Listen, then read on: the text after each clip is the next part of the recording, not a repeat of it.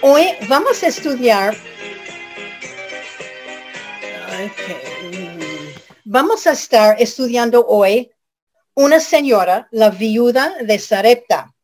Si quieren abrir sus Biblias a Primero de Reyes, el capítulo 17, Primero de Reyes, el capítulo 7, vamos a, quedarnos en este capítulo ah, para el estudio. Nuestro versículo memoria de memoria es primero de Pedro 5, 7. Primero de Pedro 5, 7. Dice, echando toda vuestra ansiedad sobre Él, porque Él tiene cuidado de nosotros.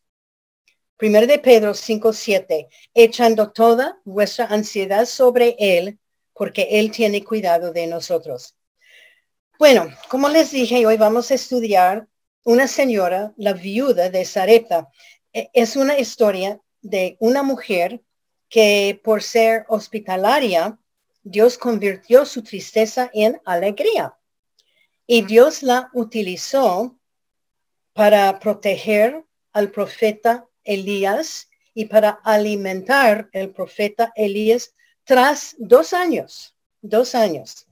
Bueno, en, en la Biblia, generalmente Dios nos da un poquito de información sobre los personajes, ah, nombres de dónde vienen, su genealogía, algo así. Pero de esta mujer no sabemos ni su nombre, ni el nombre de su hijo. No sabemos absolutamente nada con ella, sino que era viuda y que vivía en Sarepta. Pero de todos modos, ah, Dios ha puesto esta mujer en la Biblia para que podamos aprender algunas lecciones de ella.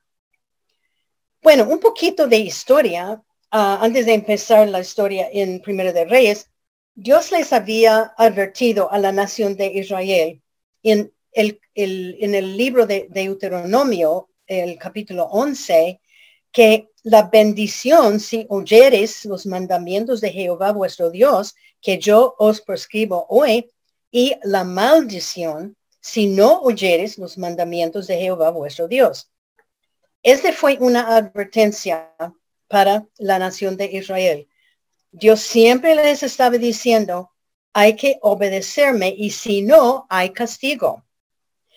El castigo que él iba a dar para la nación era quitar la lluvia para sus cultivos. Bueno, la lluvia es necesario. Seguro que ustedes no están pensando ahora en Bogotá, ya, ya, por favor, que nos quite la lluvia.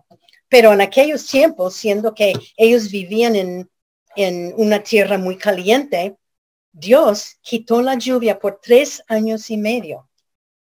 Esta nación tenía historia, tenía fama. Estaban andando bien con Dios, desobedecieron a Dios, Dios les mandó castigo. Ellos pidieron perdón. Dios los perdonó y Dios les los bendijo otra vez, pero vez tras vez tras vez ellos volvieron a desobedecer a Dios. Y por fin Dios dice, yo les voy a quitar la lluvia por tres años y media, tres años y medio. Y durante el reinado, voy, voy a leer primeramente, vamos a leer primero de Reyes 17, el capítulo 17 de Primera de Reyes, los versículos 1 al 7, y que me, pueden seguir en sus Biblias. Entonces Elías Tisbita, que era de los moradores de Galaad, dijo a Acab, Acab era el rey. Vive Jehová Dios de Israel, en cuya presencia estoy, que no habrá lluvia ni rocío en estos años, sino por mi palabra. Y vino él, palabra de Jehová, diciendo, vino a Elías, Jehová diciendo, apártate de aquí y vuélvete al oriente y escóndete en un arroyo de Kerit que está frente al Jordán. Beberás del arroyo y yo he mandado a los cuervos que te den allí de comer. Y él fue e hizo conforme la palabra de Jehová, pues se fue y vivió junto al arroyo de Kerit que está frente al Jordán. Y los cuervos le traían pan y carne por la mañana y pan y carne por la tarde y bebía del arroyo. Pasados algunos días, y no sabemos la, cantidad de tiempo, pasando algunos días se secó el arroyo porque no había llovido sobre la tierra. Eh, toda esta historia está um, durante el reinado del rey Acab y la reina Jezabel. La condición moral y espiritual de la nación de Israel fue terrible. Esta pareja había guiado la nación de Israel a una, una, una vida, una mm, vida terrible. Y el profeta Elías fue donde el rey para anunciar que ellos ya, el castigo era que ellos no iban a ver ni una gotica de, de lluvia hasta que él, Elías, volvió a hablar otra vez. Y un hambre terrible cubriría la tierra. Y después de este anuncio, Elías salió y escondió como Dios le había mandado. Con tiempo no, no hubo nada de comida por la falta de la lluvia. Elías salió y fue cerca del arroyo frente al río Jordán. Y Dios mandó cuervos para traerle pan y carne. Y él podría beber del arroyo. Pero pasaron tiempo y se secó el arroyo porque no había llovido.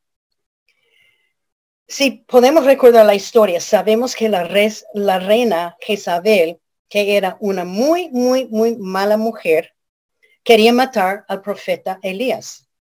Y Dios le estaba protegiendo y estaba mandando a unas diferentes partes. Jezabel buscaba a Elías porque Elías había profetizado la perdición de ella y de su esposo, el, rey. Eh, en Primera de Reyes 17 dice del, del rey Acab que él hizo malo a los ojos de Jehová sobre todos los que fueron antes de él. Tomó por mujer a Jezabel, hija de Edbaal, rey de los Sidonías, y sirvió y adoró a Baal. Su reinado de esa pareja había guiado la nación de Israel a una degradación terrible. Entonces, los profetas como Elías ellos levantaron sus voces y empezaron a predicar en contra de, todas estas prácticas paganas, contra el rey, contra la reina, y estaban predicando a los israelitas que hay que arrepentirse y volver a Jehová. Y ellos, los profetas y, Elías, eran perseguidos a fila de espada por, más que todo, la reina Jezabel. Por eso, Dios condenó el país con tres años y medio de sequía porque ellos habían volteado la espalda a Dios y estaban adorando a dioses ajenos. Bueno, y por la búsqueda para Elías de parte de la reina Isabel, él estaba escondiéndose de ella y Dios le estaba moviendo de, diferentes lugares para protegerlo. Y hay que recordar, Elías fue un hombre de mucha fe, un hombre muy especial en los ojos de Dios, muy dedicado. Era obediente a la voluntad de Dios y no se olviden, si pueden volver a, recordar, Elías fue uno de los dos hombres que fue llevado al cielo sin morir físicamente. El otro era Enoch. Un día ellos desaparecieron porque Dios los llevó. Elías era un, una persona muy especial, muy, muy dedicada a Dios. Bueno, vamos a, leer Primero de Reyes 17, 8 al 10. Vino luego el palabra de Jehová diciendo, levántate, vete a Zareta de Sidón y mora ahí. Y aquí yo he dado orden ahí a una mujer viuda que se sustente. Entonces él se levantó y se fue a Zareta y cuando llegó a la puerta de la ciudad, he aquí una mujer viuda que estaba allí recogiendo leña. Bueno, Dios mandó a Elías a una ciudad, a Zareta, y había preparado el corazón de una viuda para ayudarlo. es interesante que Zareta era una ciudad muy cerca, casi encima del mar Mediterráneo, era un puerto de negocios de muchos negocios, de importaciones, de exportaciones, pero por causa de la falta de lluvia, todo, todo, todo esto, el negocio desapareció. Sin la lluvia no podían hacer nada. Pero Dios le iba a cuidar a Elías y Dios habló a esta viuda para dar ayuda a Elías, aunque la nación y ella, la nación era nación pagana y ella también era una mujer pagana porque ella adoró a los dioses ajenos también. Ella no conoció a Dios. El hecho de que Dios dio orden a la viuda quiere decir que Dios puso un deseo en su corazón para cuidar y sostener a Elías mientras él estaba en Sarepta. Todos los comentarios que estudio, estudio libros, comentarios, libros de historia, aseguran que ella no seguía a Dios. No había puesto su fe en Jehová, el, Dios de los judíos. Ella era una mujer que no creía en Dios. Ella ah, creía en unos dioses ajenos. Pero tampoco, yo no creo que ella sabía que Elías era profeta. Seguro que lo reconoció, como vamos a ver, como judío, tal vez por su acento, mm, por la, por la manera en que ella habló. Sabemos que de dónde es la persona por su acento. Y ella o por su vestimenta, los judíos se vestían en una manera especial. Y un versículo hay que recordar Proverbios 21, 21, el versículo 1, el corazón del rey está en la mano del Señor. A todo lo que quiere lo inclina. Proverbios 21, 1. Y les pregunto, ¿todos los reyes de Israel del mundo y, los reyes del mundo son creyentes? No, de ninguna manera. una buena cantidad, tal vez una mitad de los reyes que llegaron a ser reyes de Israel no eran, no, no adoraban a Dios. Porque dice, él hizo mal, malo, lo malo en los ojos de Dios. Él hizo bueno en los ojos de Dios. Y no, no eran creyentes, pero el corazón de cualquier rey estaba y está en la mano de Dios. Y Dios mueve el corazón como él quiere, creyente o no. ¿Recuerdan ustedes cuando mm, la nación de Israel salió de Egipto ah, y Dios les iba a librar de la, de la esclavitud, ellos necesitaban ropa, dinero, ellos necesitaban para viajar porque eran esclavos y no tenían nada. Y dijo, dice la palabra de Dios, que Dios dio, eso está en Éxodo 3, que Dios dio a este pueblo de Israel gracia en los ojos de los egipcios. Ellos pidieron plata, oro, vestidos, etcétera, y los egipcios les dieron todo.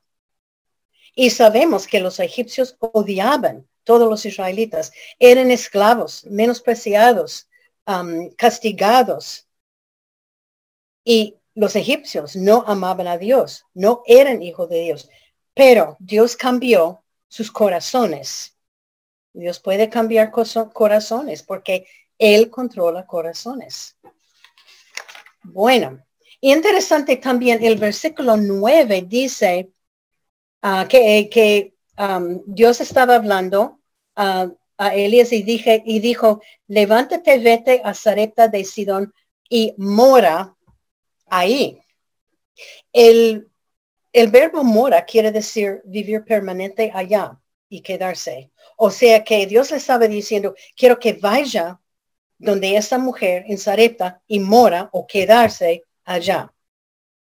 y se dicen todos los comentarios que él se quedó dos años allá en el aposento de la señora. El aposento era un, cuarto que las casas um, construyeron para visitas, porque en aquellos tiempos no había hoteles, no había um, donde quedarse, entonces era, ellos ah, pusieron o tenían aposentos.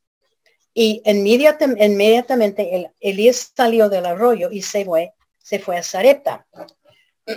bueno, vamos a leer, de, estamos en Primera de Reyes 17 y vamos a leer 10b y 11.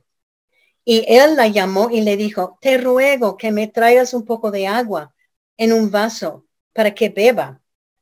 Y yendo ella para traérsela, él la volvió a llamar y le dijo, te ruego que me traigas también un bocado de pan en tu mano. Él llega a la ciudad de Sarepta, entra a la puerta de la ciudad y vio una mujer viuda. ¿Cómo, cómo supo Elías que era una viuda? o que era la persona que Dios había mandado. Bueno, todas las viudas en los tiempos del Antiguo y Nuevo Testamento se vestía con toda vestimenta negra, completamente. Un vestido negro, color negro, ah, con un velo que cubrió la cabeza, cubrió la cara y desde su cabeza hasta los pies estaban cubiertos con, con, con su vestimenta negra, negra. Y eso es para que la gente, la gente supiera que ellas eran viudas. La mayoría de las viudas, es interesante, la mayoría de las viudas usaban esta vestimenta de por vida. Algunas por cinco años, algunos por diez años, pero para reconocerlas como viudas se mantenía vestida con, con el color negro. Entonces Elías con un vistazo sabía que era viuda y que Dios le, le indicó que Dios había puesto ella allí a la puerta de la ciudad para él. Bueno, ¿cómo, cómo, se, cómo podemos pensar cómo era la gente? Hay que pensar que había sequía, sequía por un año y medio. Ah, se había acabado todo. Y el cuadro que se presenta la Biblia de esta mujer que vamos a ver es uno de desolación. Las viudas primeramente vivían vidas muy difíciles en aquellos tiempos.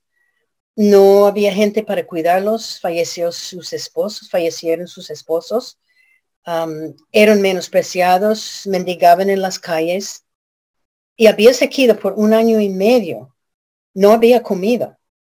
Seguro que ella era muy delgada, muy triste, muy cansada, muy débil y con bastante hambre. Vamos a ver. Y, no se olviden, no había supermercados, ni panaderías, ni tiendas en la esquina donde ella podría mendigar. Ellos en aquellos tiempos sembraron la tierra, cosecharon la tierra y comieron lo que salió de la tierra, frutas, verduras, granos. Ellos tenían animales, pero sin agua no había cosecha, no había animales. Los animales murieron porque sin agua, nadie tenía agua. Ellos esperaban agua de la lluvia. Seguro que ella pidió y mendigó en la calle, pero, pero ahora nadie tenía comida. Y ahora vemos el día pidiendo de ella agua, un vaso y un bocado de pan. ¿Qué pensó ella? Yo, yo siempre me pongo a pensar, ¿qué pensó ella? Aquí viene un extranjero, nunca, no había conocido a este hombre y le pide un vaso de agua. Y después vamos a ver que le pide también algo de pan. Ella no sabía quién era. Los profetas en aquellos tiempos, ellos no, no llevaban nada, no llevaban mm, maletas, no se vestían en una manera especial. Nadie sabía que eran mm, profetas. Y no se olviden también que él estaba escondiéndose de, la reina Jezabel. Él no quería ser muy visible en, la ciudad de donde estaba. los profetas solo viajaban por fe, sabiendo que Dios iba a proveer para ellos. Y él había llegado a Sarepta cansado, sediento y, y yo creo que con mucha, mucha hambre también y sucio. Seguro que llegó sucio y vio la viuda. Ella se anotó que era judío, como le dije, por su salutación, por su vestimenta, algo así. Vamos a leer primero de Reyes 17, versículo 12. Porque él había pedido un vaso de agua y después un bocado de pan. 12 eh, dice, y ella respondió, vive Jehová tu Dios, que yo no tengo pan cocido, solamente un puñado de harina tengo en la tinaja y un poco de aceite en una vasija. Y ahora recogí dos leños para entrar y prepararlo para mí y para mi hijo, para que lo comamos y nos dejemos morir. Qué triste este versículo. ella había venido a la puerta de la, de la ciudad para recoger un poquito de leña, para preparar un poquito de pan para ella y su hijo, y después acostarse a morir. No, no le quedaba nada, ella no tenía nada, ni una gotica de, después de esta última comida, um, ella no tenía nada, nada, nada para preparar comida. Y yo me pongo a pensar, para mí sí, habría, habría sido algo muy duro, pero para mi único hijo, para mi hijo, él también iba a morir. Y ella lo sabía. Y la tristeza que, que, llevaba ella en pensar que mi hijo, que, que, que él tiene su vida por, por, por, por adelante, él, él puede tener muchos años más, pero él va a morir. Bueno, seguro que con su hijo ellos habían vivido con mucha hambre, mucha hambre y sus fuerzas ya agotadas, poniendo un pie frente a otro para llegar a la puerta de la ciudad. Ahora no tenía nada. Puede ser que ella había vendido algunas cosas en la casa, aunque yo no creo que tenía mucho. Pero dése cuenta que él dijo en el versículo 12, ella dice, ella dice, y ella respondió, vive Jehová tu Dios.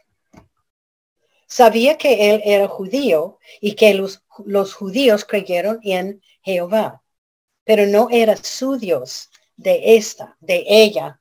Y vamos a ver hasta, hasta al fin de la historia. Vamos a ver lo que pasa con ella. En el versículo 10b, Elías le pide un poco de agua. En el versículo 11, ella fue a su casa para volver con un poco de agua. Y al entregar el agua a Elías, él está pidiendo pan. Y eso es cuando ella dice, yo no tengo más que una última comida para mi hijo y para mí. Yo creo que la vida de esa mujer mm, estaba, ella estaba total, totalmente demacrada de la falta de alimento y agachada con la, la, falta de fuerza y deprimido, deprimida por, su situación. Y con todo, como dije, sabiendo que su hijo también iba a morir. Yo, francamente, yo no he visto gente morir de hambre, pero he visto fotos de gente en los campos de concentración durante la Segunda Guerra Mundial y he visto fotos de bebés, de niños en la África. Y toda esa gente era, es puro hueso cubierto con piel. Y la vida de ella, la viuda, esta viuda estaba tan cerca de la muerte que seguro que ella era una figura muy patética para Elías. Y es seguro que había gente en la ciudad donde él había estado viajando y aquí también en esta ciudad que estaba andando como esqueletos. bueno, cuando ella salió para su casa para un poco de agua, ella no tenía ninguna idea de lo que iba a pasar. Ella decidió compartir su última porción de comida con este hombre. También hay, que recordar la, cultura de este tiempo. La mujer, cualquier mujer, tenía todo respeto para cualquier hombre. Ah, ellas eran siervas en sus casas. Ellas estaban muy acostumbradas a servir. Servir a, la persona, a los, a los extranjeros, a la familia, a los amigos. Ellos sabían que el hombre era cabeza del hogar. Entonces había mucho, mucho respeto dentro de la cultura para hombres de parte de las, de las mujeres. Entonces, ella sentía la necesidad de servir a este hombre extranjero. Y no se olvide que Dios había movido el corazón de ella y había puesto este deseo en su corazón para ayudar a este profeta, aunque ella no supiera que era profeta. Bueno, primero de Reyes 17, 13 a 14 Elías le dijo, no tengas temor, ve, haz como has dicho, pero hazme a mí primero de ello una pequeña torta cocida debajo de la ceniza y traédmela y después harás, harás, harás para ti y para tu hijo.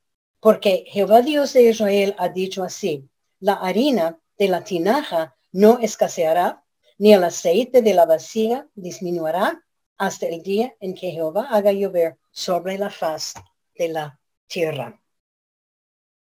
Tenía que ser que Elías tenía compasión para esta pobre viuda. Elías y los profetas iban viajando, visitando ciudades, predicando, y siempre Dios proveyó sus necesidades.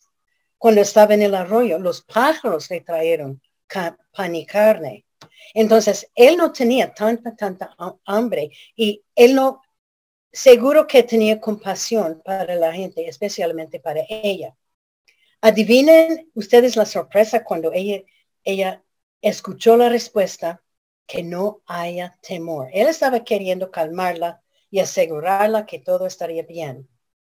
Y le dijo, y ve y hazme una torta y que, trae, y que traédmela primero y después harás para ti y tu hijo. Ah, yo, yo pensaba, ¿cómo estaría pensando yo si yo fuera la mujer? Yo estaría pensando, preparar algo para él primero, no para mi hijo. Siempre, siempre seguro que ella preparaba algo primeramente para su hijo.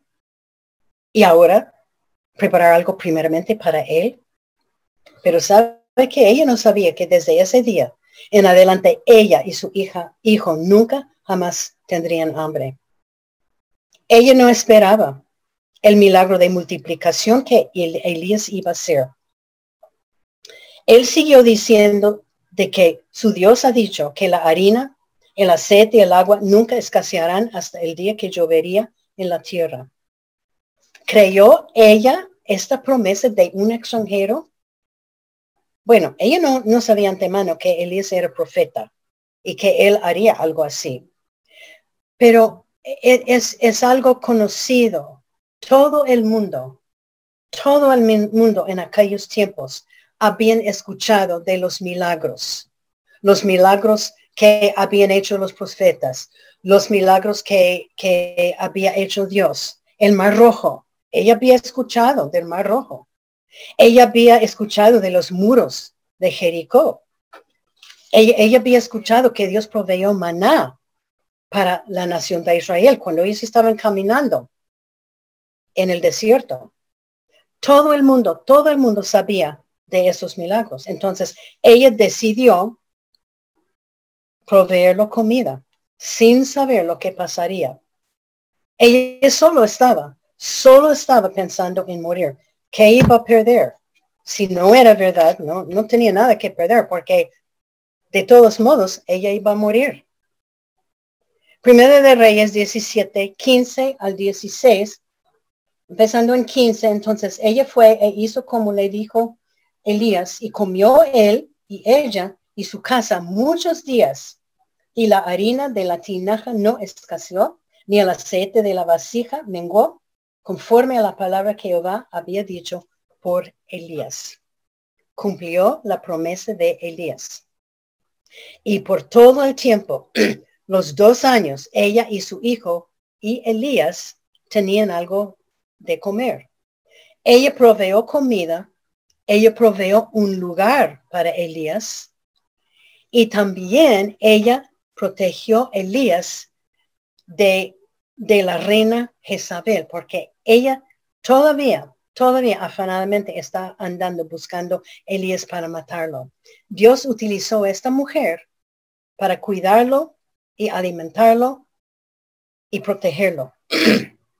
y los comentarios dicen que Elías se quedó allá dos años.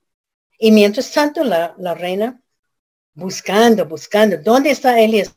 Y es interesante que ella nunca había pensado, habría pensado buscar en la casa de una pobre viuda que no tenía nada.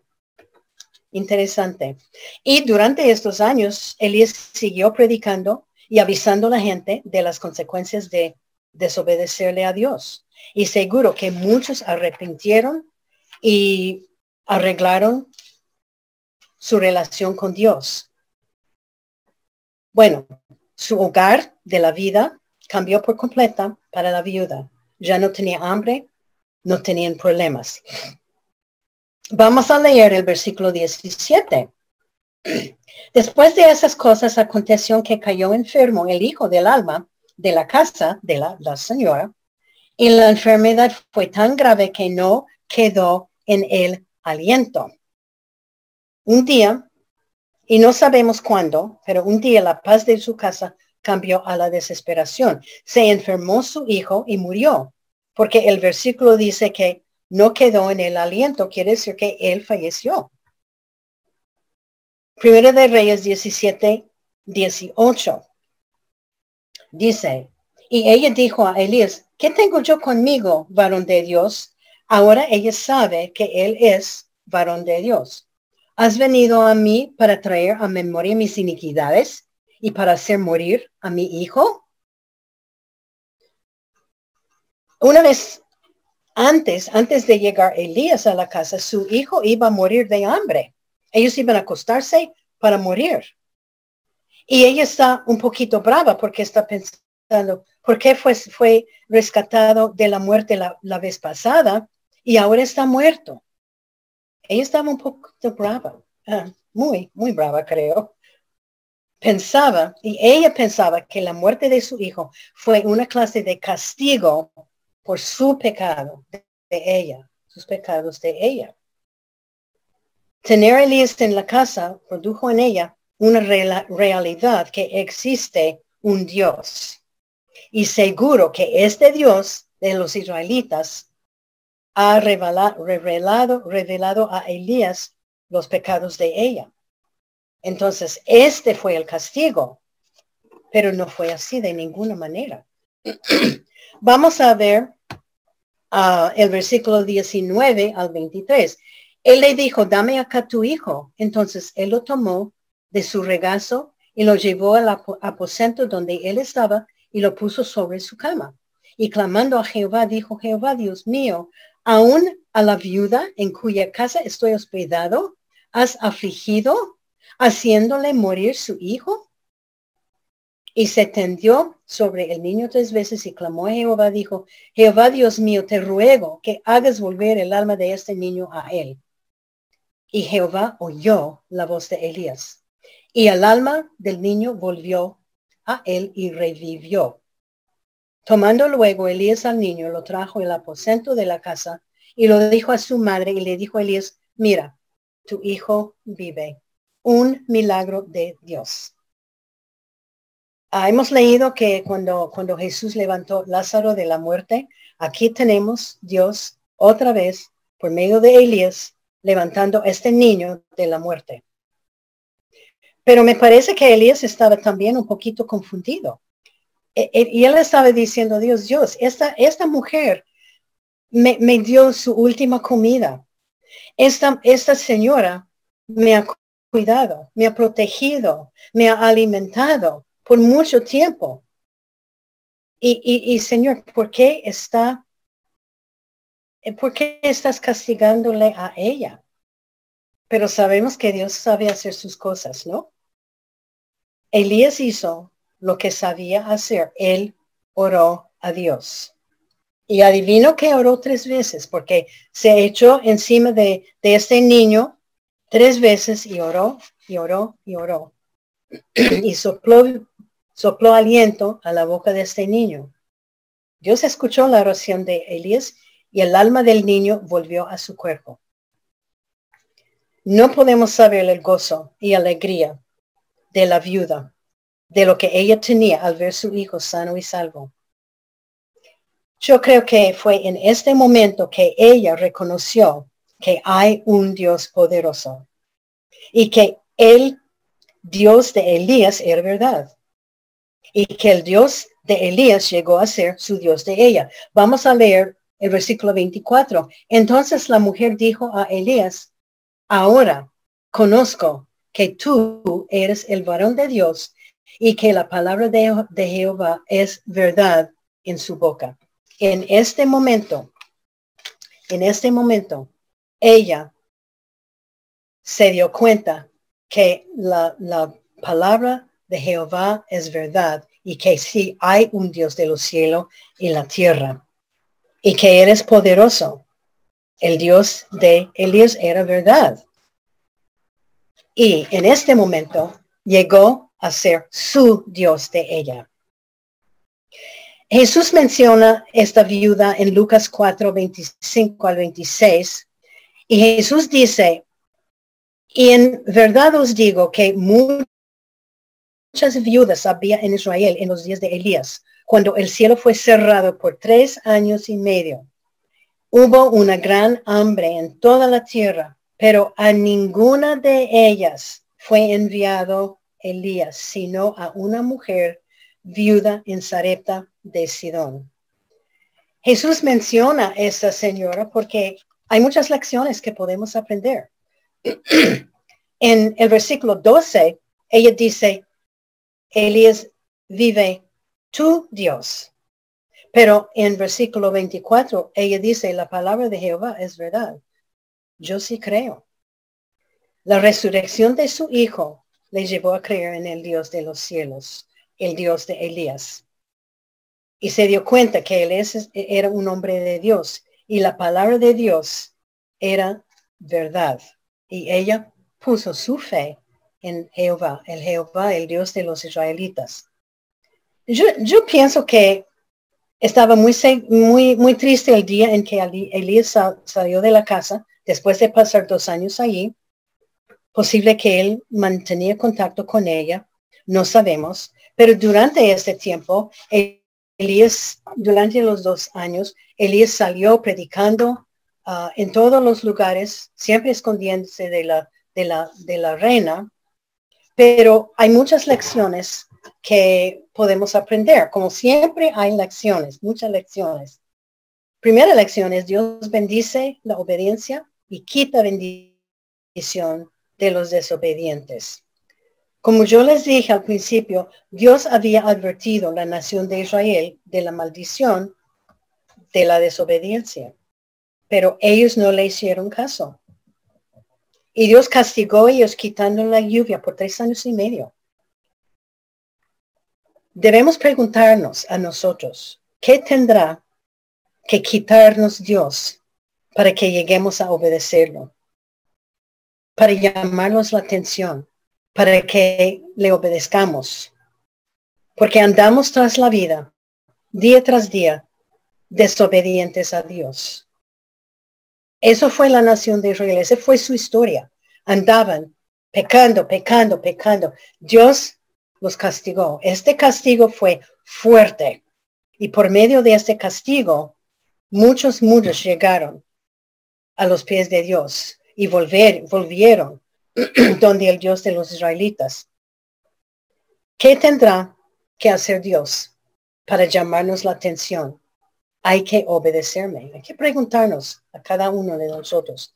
La obediencia trae bendiciones de Dios con una oración pidiendo perdón por los pecados, podemos tener una relación de Dios. Es simple. O si estamos con una sola oración. Primero de Juan 8, 9 dice, Él es fiel si confesamos nuestros pecados. Él es fiel y justo para perdonarnos nuestros pecados y limpiarnos de toda maldad.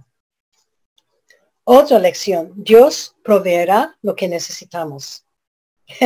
Me llama tanto, tanto, tanto el hecho de que Dios mandó pájaros para proveer pan y carne para Elías. ¿Y qué estaban pensando los, los pájaros? Mirando el reloj. Uy, es hora de llevar el pan y, y la carne donde Elías porque debe tener hambre. No, no, no, no. Este fue provisión de Dios. Dios mandó los pájaros. Nuestro Dios es tan poderoso.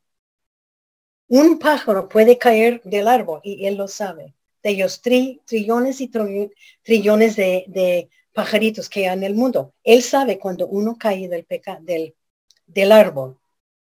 Dios proveyó comida para Elías. También proveyó comida para la viuda y su hijo. Ellos estaban listos a morir.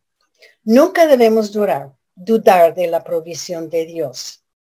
Él va a darnos lo que necesitamos cuando lo necesitamos.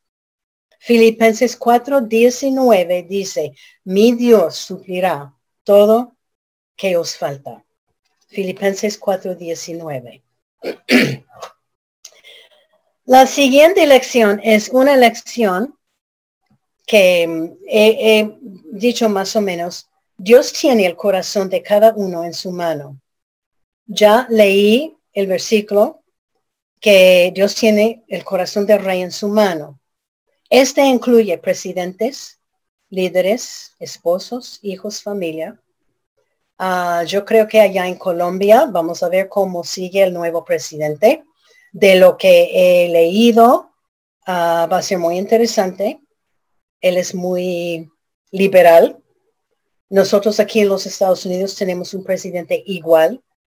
Está todo en contra de la Biblia, pero ¿sabe qué? El corazón de esos presidentes están en la, en la mano de Dios. Y nosotros tenemos que orar y orar por nuestros países, por nuestros presidentes. Ellos necesitan salvación. Y si usted tiene un ser querido que necesita un cambio de corazón, que ore y que ore y que ore. No importa qué clase de persona, si es rey, mendigo, rico, pobre, no importa. Su corazón está en la mano de Dios. Dios cambió los corazones de los egipcios hacia los israelitas. Y él obró en el corazón de la viuda. Él puede cambiar cualquier corazón. Hay que orar fielmente. Y no, no, no, no dejen de orar. Yo oraba 30 años para mi hermana, para, para, para que ella reciba al Señor como su Salvador.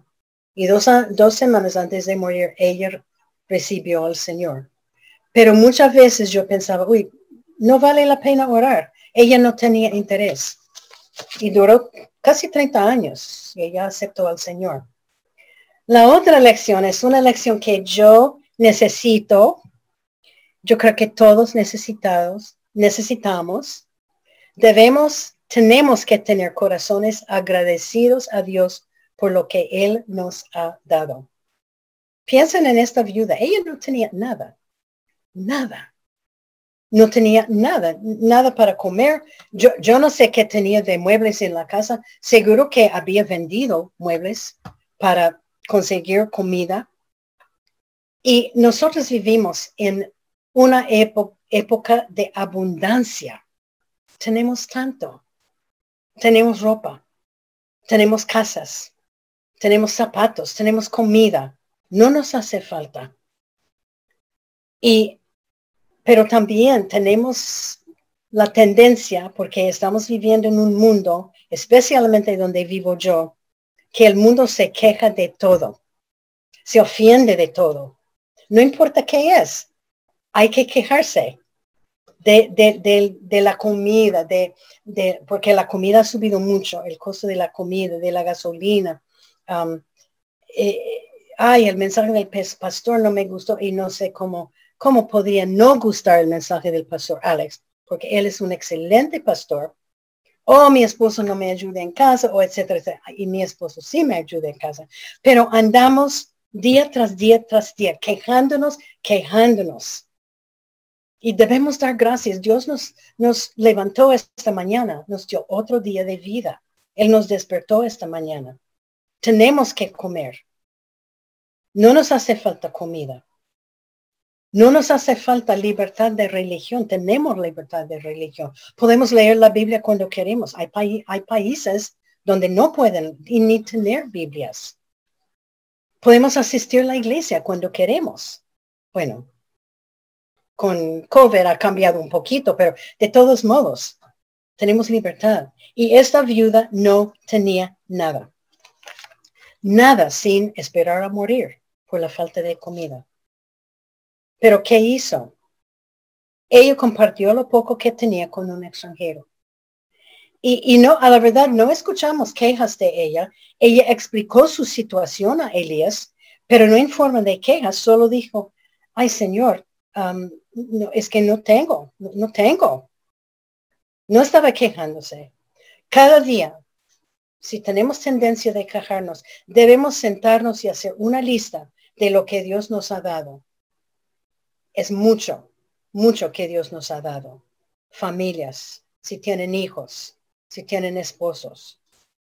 Hay que dar gracias. Efesios 5:20 dice, dando siempre gracias por todo. Y otra lección es, hay que ser mujeres hospitalarias. Es interesante que bajo los deberes de los cristianos en Romanos 12, dice, este está en Romanos 12, 13, Romanos 12, 13, compartiendo para las necesidades de los santos, practicando la hospitalidad.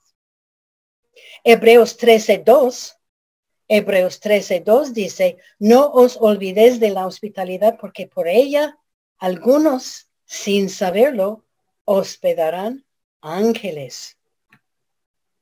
Han tenido o han podido expresar o dar hospitalidad a unos ángeles, vamos a saber cuando vamos al cielo. A lo mejor que hemos tenido ángeles y no sabemos.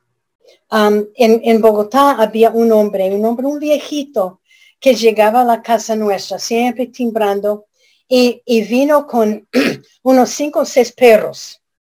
Era un mendigo, era un hombre muy pobre, y siempre estaba pidiendo, y siempre le daba, le daba pan, le daba comida, le daba dinero. Puede ser que era un ángel. Bueno, tenía un disfraz muy, muy convencido, pero de todos modos, puede ser que era ángel, yo no sé. Primera de Pedro 4.9 dice, hospedaos unos a otros sin murmuraciones. ¿Qué, ¿Qué, es la hospitalidad? Es extendernos hacia los demás tener gente en la casa, llamar gente por, por teléfono, orar por, por gente, a testificar, llevar comida, orar por ellos. Eh, todo es entre hospitalidad, abrir su casa para otros. Pensar es más o menos pensar en otros. Y esta viuda extendió la bienvenida a Elías, quien estaba viajando, y le ofreció un lugar para quedarse por dos años y ella no tenía nada. Nada. Bueno, la, siguiente lección, hay que obedecerle a Dios aunque no podamos entender lo que Él está haciendo.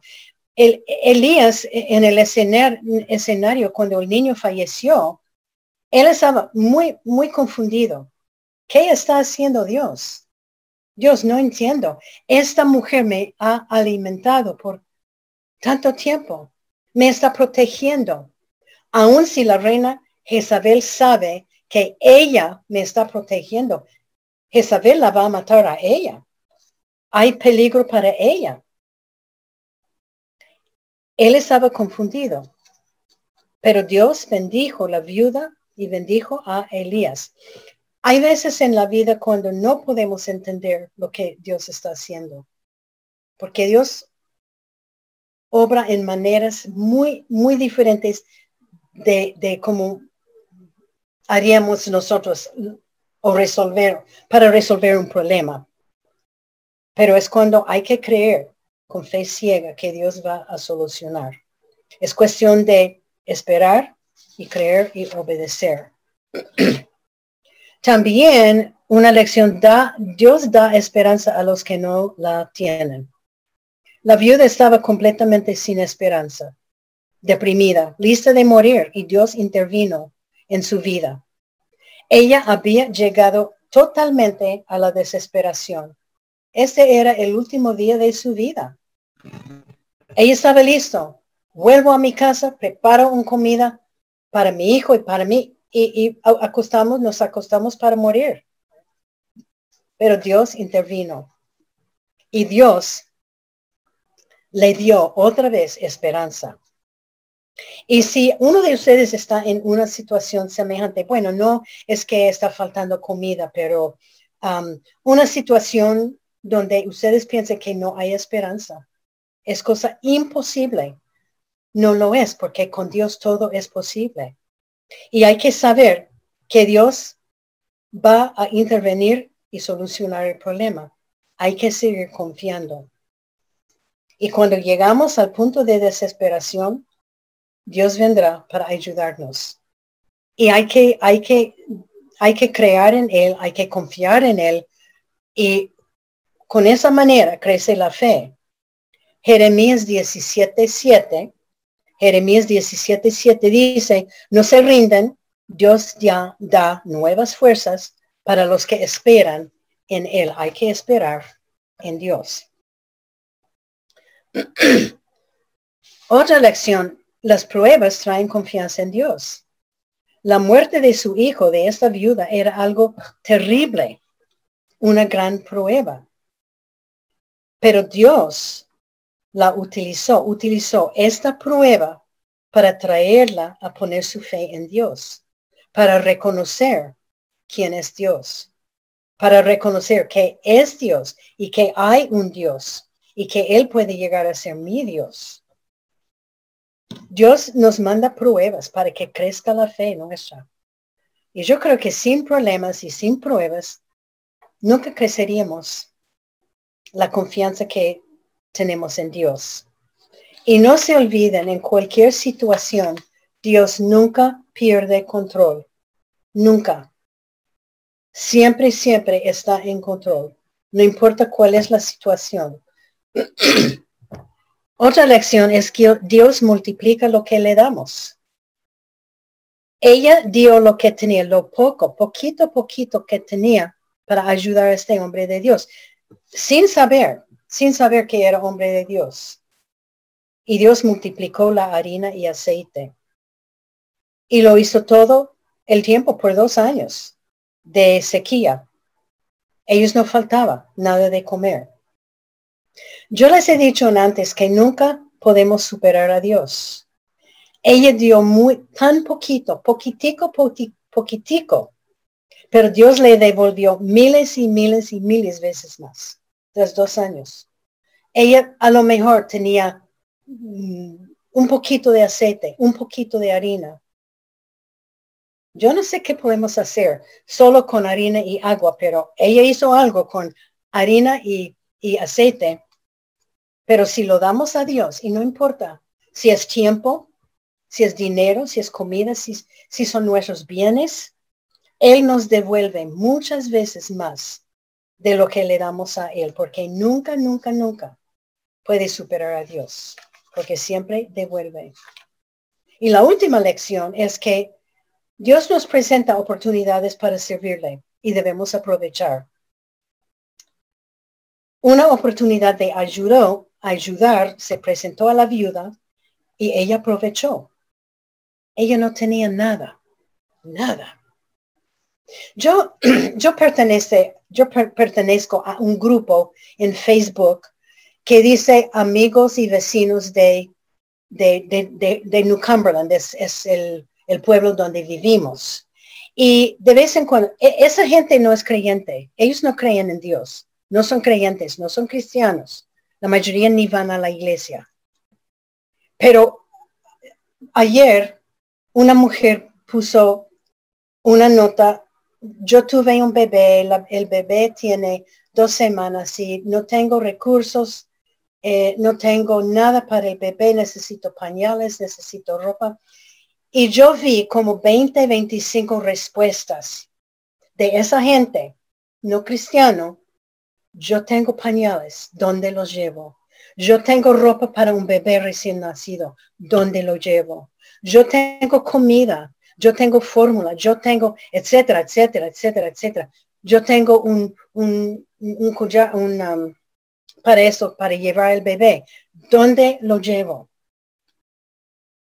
¿Y cuántas veces más nosotros, como creyentes, debemos aprovechar de estas oportunidades? Para servir.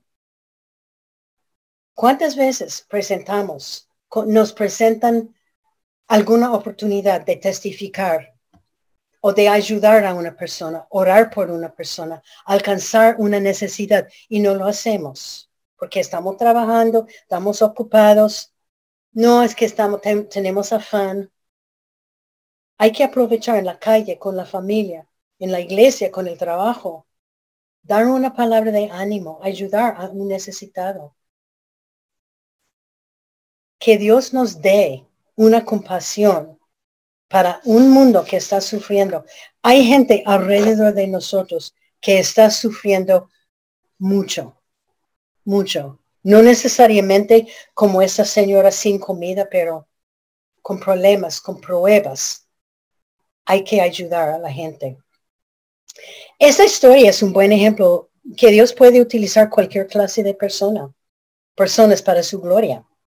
Una pobre viuda, lista de morir, ofreció un poquito, poquito, poquito a un siervo de Dios. Y Dios la utilizó para proveer protección para Elías por dos años, para hospedarlo por dos años, para proveerle comida por dos años. Ella estaba disponible a extenderse, aun cuando no creyó en Dios. Pero yo estoy segura que en los dos años de enseñanzas de Elías, seguro que ella llegó a ser un fiel seguidor de Jehová. Cuando más, cuando más, cuánto más nos puede usar a nosotros siendo creyentes. Pero hay que ser dispuestas a hacer la obra de Dios. Bueno, oremos. Señor, te damos tantas gracias por esta viuda, por esta señora que no le quedó nada, ella no tenía nada. Pero por medio de, de Elías, ella llegó a conocerte y que ella ah, era un ejemplo, es un ejemplo para nosotros, Señor, que utilizamos lo poco que tenemos para servirte Damos gracias por las mujeres que has puesto en la Biblia para enseñarnos unas lecciones tan importantes. Gracias, Señor. Gracias por cada dama que está escuchando.